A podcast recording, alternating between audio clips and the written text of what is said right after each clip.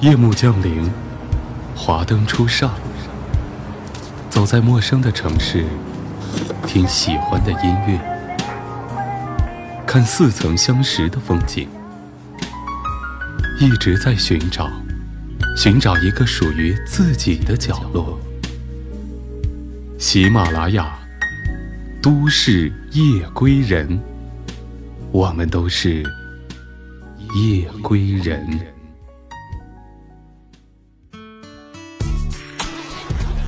一个大大的背包，一台心爱的相机，一颗想走就走的心。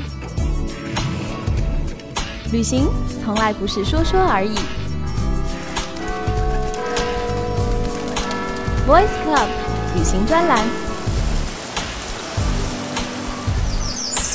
闭上眼睛，跟我走吧。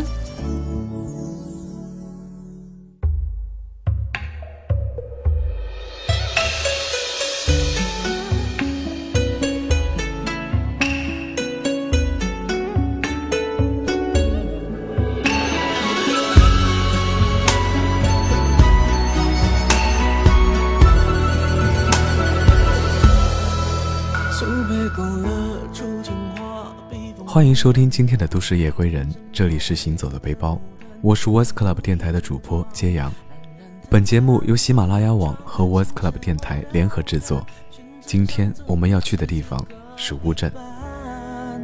有色渲染是旅途，韵味别私藏，和你嫣然的一笑如含苞待放，你的每一缕飘散，去到我去不了的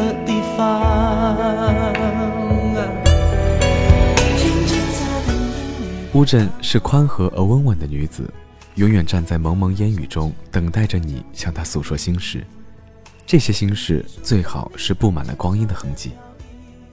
所以，为了不辜负乌镇怀旧的气质，请先耐心感悟生命，然后再缓缓走入她的视野，对她说一声：“嗨，我来了，不早也不晚。”天青色等烟雨，乌镇在等你。我想，每个生长在都市里的女子都做过一个和杏花春雨有关的梦吧。在梦里，不管你是干练精明，还是烟视媚行，都要洗尽铅华，卸下伪装，然后融进烟雨江南里。所以，我特意寻一个草长莺飞的春日，撑起油纸伞，走进乌镇这幅烟雨蒙蒙的水墨画里。与君初相见，似是燕归来。初见乌镇，只觉得似曾相识。雨中的乌镇并没有过多的粉饰，只是清一色的石板路、青瓦房，砖瓦间依稀还带着旧时光的气息，让我不禁想起了周杰伦的歌曲《天青色等烟雨》，而我在等你。我是在游过杭州之后直奔乌镇的，尽管朋友多次告诫我这并非明智之举，因为见识了西子湖的千娇百媚。你只会觉得乌镇寡然无味，可我还是坚持来到乌镇，理由是好的东西永远是好的，不会因为有比较就黯然失色，而乌镇也果然没有让我失望。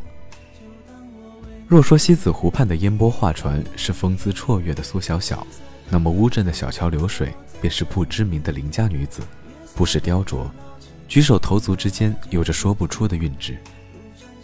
我是因为黄磊导演的《似水年华》而喜欢上乌镇的，很佩服黄磊的天才构想，选择了这样一个得天独厚的拍摄地，因为这的粉墙黛瓦恰恰和黄磊与奶茶的纯净气质两相契合，完美的诠释了“似水流年”这几个字。正因影片里那些怀旧的场景，初见乌镇时，我便有种似曾相识的感觉，可以毫无隔阂地拥抱这的雨丝风片。嗅不到一丝陌生的气息。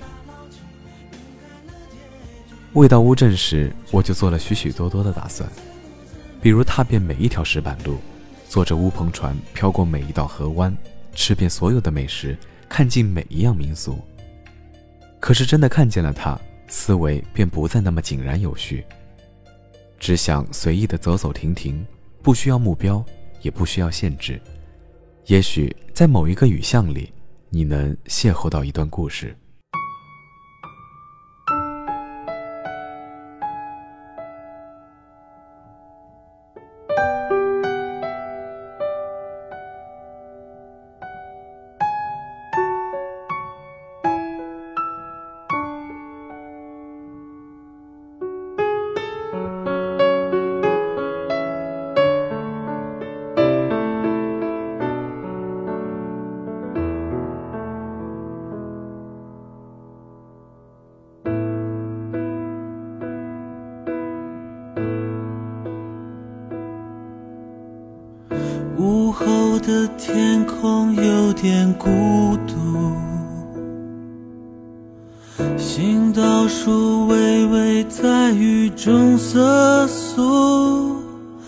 视线又模糊，我看不清楚眼前曾有谁陪我走过的路。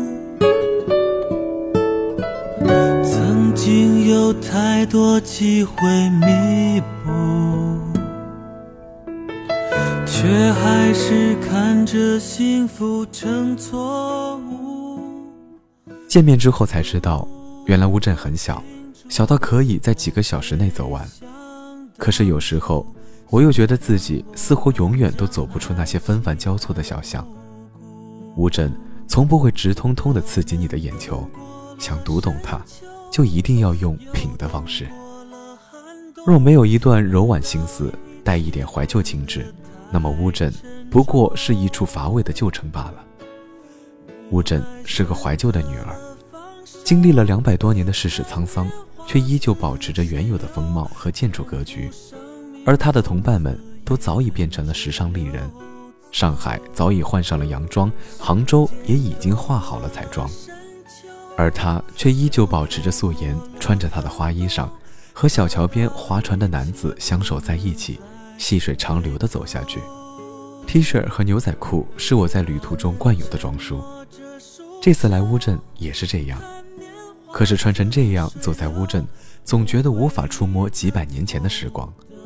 迎面走来的时尚女子大约也有同感吧。我们对视了片刻，然后一起转向了路边的布衣店。选购了印着栀子花的土布衬衫，配着一条宽松的白裤子，再来一双手工布鞋。看，像不像一个生于斯、长于斯的江南女子？春风知无意，吹梦到东栅。乌镇最首要的好处就是能让人的思绪慢下来，不再那么精明能干，也不再那般机灵和世故。乌镇最首要的好处就是能让人的思绪慢下来，不再那么精明能干。也不再那般机灵和世故，轻缓的流水仿佛把光阴都定格，我只想留在这一刻。行程中也结识了不少旅伴，他们中竟有不少人是故地重游，想必这就是乌镇的好处了。相见时只是平缓闲淡，分离了却又叫你一次次的想念。有好心的旅伴告诉我，来乌镇应当先看东栅。因为它是乌镇最先开发的景区，古典韵味最浓厚，也更具宛然的风韵，所以我立刻买了票，进入了东栅景区。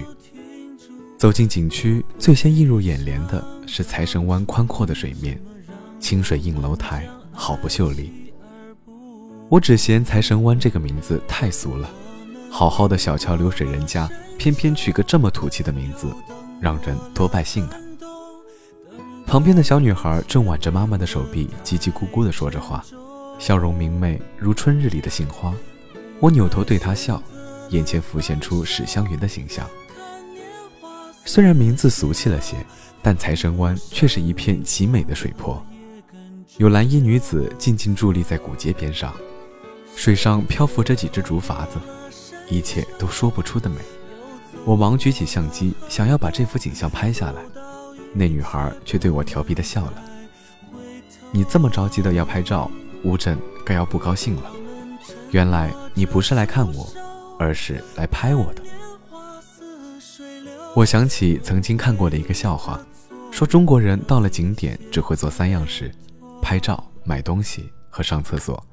所以我也不好意思地笑了，忙收起了相机，蹲在水边看起了风景。沿着财神湾前行不久，便能看见廊桥。廊桥又名逢源桥，是东栅颇有特色的一处景点。我看过西子湖畔的断桥、周庄的双桥和凤凰的虹桥，觉得逢源桥和他们都不同，它更具小家碧玉的味道。我忙跑到逢源桥上走了几遭，盼望着自此之后便左右逢源，处处如鱼得水。倚着栏杆观景时。我突然想起了卞之琳的诗：“你站在桥上看风景，看风景的人在楼上看你。”私下里也自恋的想：会不会我也成了一道风景呢？小小的装点一段春日里的梦境，这可真是我见春水多妩媚，料春水见我应如是了。在东栅徜徉了半日，我便坐上了乌篷船去西栅。登上小船之后，天空又适时的飘起了细雨。摇橹的阿伯悠闲地坐在船头，听着收音机，收音机里断断续续地传出了昆曲的唱腔。则为你如花美眷，似水流年。良辰美景奈何天，赏心悦事谁家院？如果此刻你也坐在乌篷船上，看着碧水层层叠叠的向身后漂移，也许。你马上就会明白什么叫做似水流年。在船上看古街和行人，又是别有一番味道。那些粉墙黛瓦以及小桥流水人家，都融汇成了一幅宛然一体的画。而那些从墙角冒出的粉白嫩黄的花儿，又为这图画更添了几抹盎然的春意。河边有许多洗衣的女子，她们一面说笑，一面劳作，完全无视于游人的存在。自顾自沉浸在自己的世界里，静坐在船中，我情不自禁地以手为桨，在河水中轻划起来。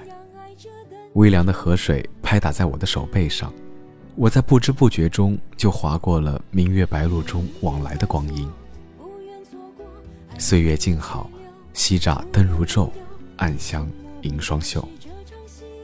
到西栅时已是黄昏，远处的人家早已是炊烟袅袅。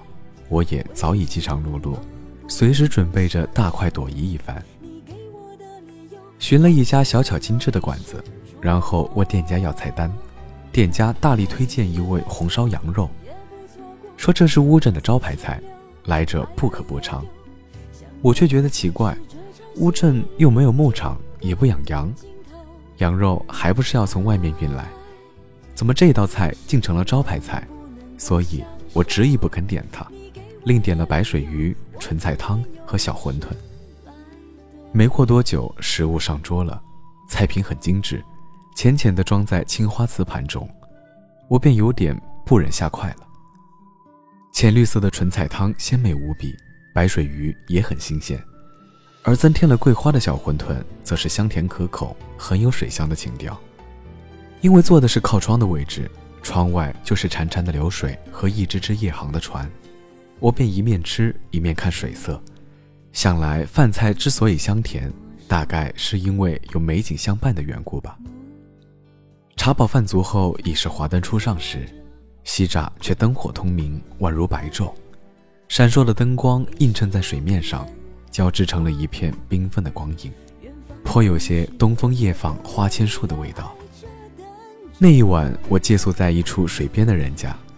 店家说只剩下一个临水的房间了，我跑去看了下，房间就是旧了点，却很清洁。尤其吸引我的是推开窗即可看到的悠长的河面。于是当晚我就住在那个陈旧的木质房间里，听着淅淅沥沥的雨声和河道潺缓的水声彼此交汇，我慢慢安睡了过去，一夜无梦。第二天天一亮，我就迫不及待地打开窗户。细微的晨光洒了我一身，我看见清朗的天幕和宽广的河面，心情立刻敞亮了起来。新的一天开始了，我立刻起床，然后去街边吃早餐。我吞下了香甜暖糯的姑嫂饼、清脆诱人的青团和小巧玲珑的烧麦，不一会儿就撑得肚圆圆的，战斗力指数上升到了百分之百。接下来，我又参观了染房。我生长在北方的汉码头，那儿是电视剧《大染坊》的拍摄地，所以染坊对于我是并不陌生的。可是水乡的染坊又别有一番婉约的情致，在蓝印花布作坊里，我见识到了花布印染的全过程。一块印花布要经过几十道工序才能完成，做起来十分辛苦。当然，布料的价格也不低。我原想买一块做纪念。怎料老板娘怎么也不肯让价，后来我无意中逛到了小镇的花布市场，花了三分之一的价格就买到了一块同样的花布。接下来我去书场听了评弹，看了两场皮影戏，忙碌的像是在赶场子一样。此时的我，仿佛是掉进了民族特色的染缸里，开始肆意地吸收着民间的文化习俗，也颇有些乐不思归了。实在走累了，就坐在街边的小凳子上喝两碗熏豆茶，从街边的小摊上买些漂亮的小玩意儿，或是和街边的老婆婆唠唠家常。在乌镇这样一个该发生故事的地方，在我身上似乎也并没有发生什么特别的故事。但是，行走在乌镇本身不就是一段故事吗？时光瘦，指缝宽，流连在乌镇的日子很快就飘逝了。我在心底悄声问自己：江南好，何日更重游？也许下辈子我会做一个乌镇人，终日滞留在这里，日出而作，日落而息的生活下去。可是那时候，我是不是又会向往都市的五光十色了呢？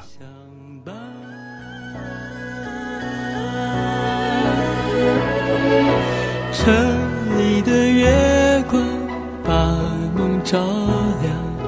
请温暖他心房，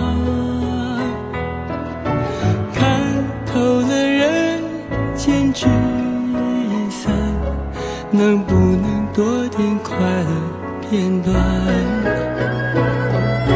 城里的月光把梦照亮，请守护他身旁。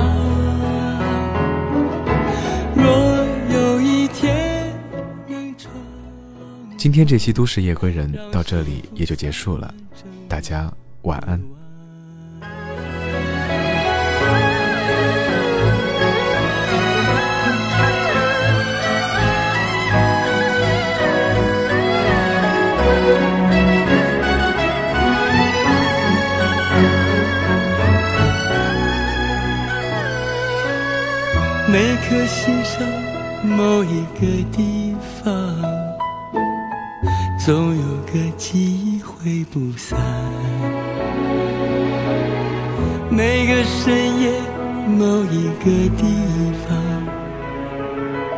总有着最深的思量。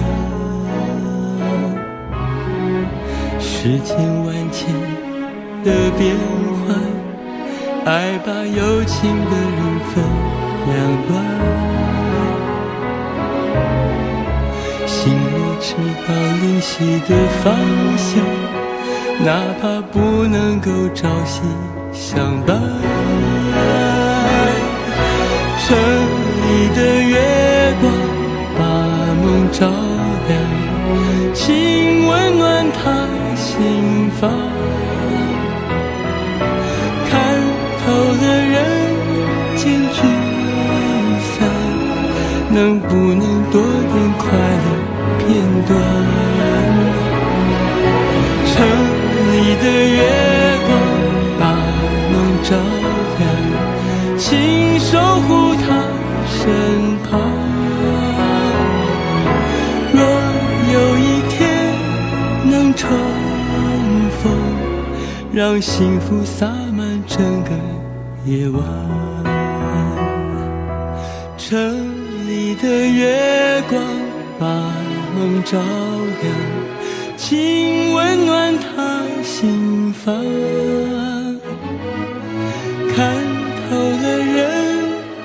聚散，能不能多点快乐片段？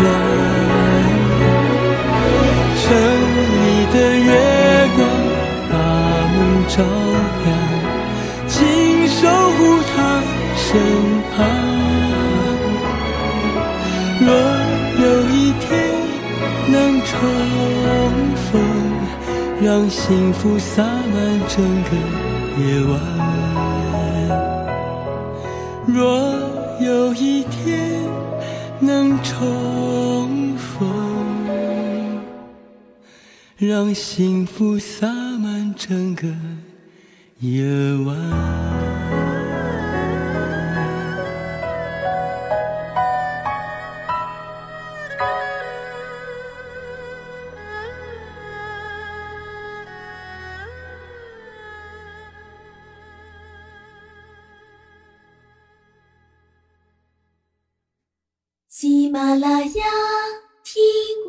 想听。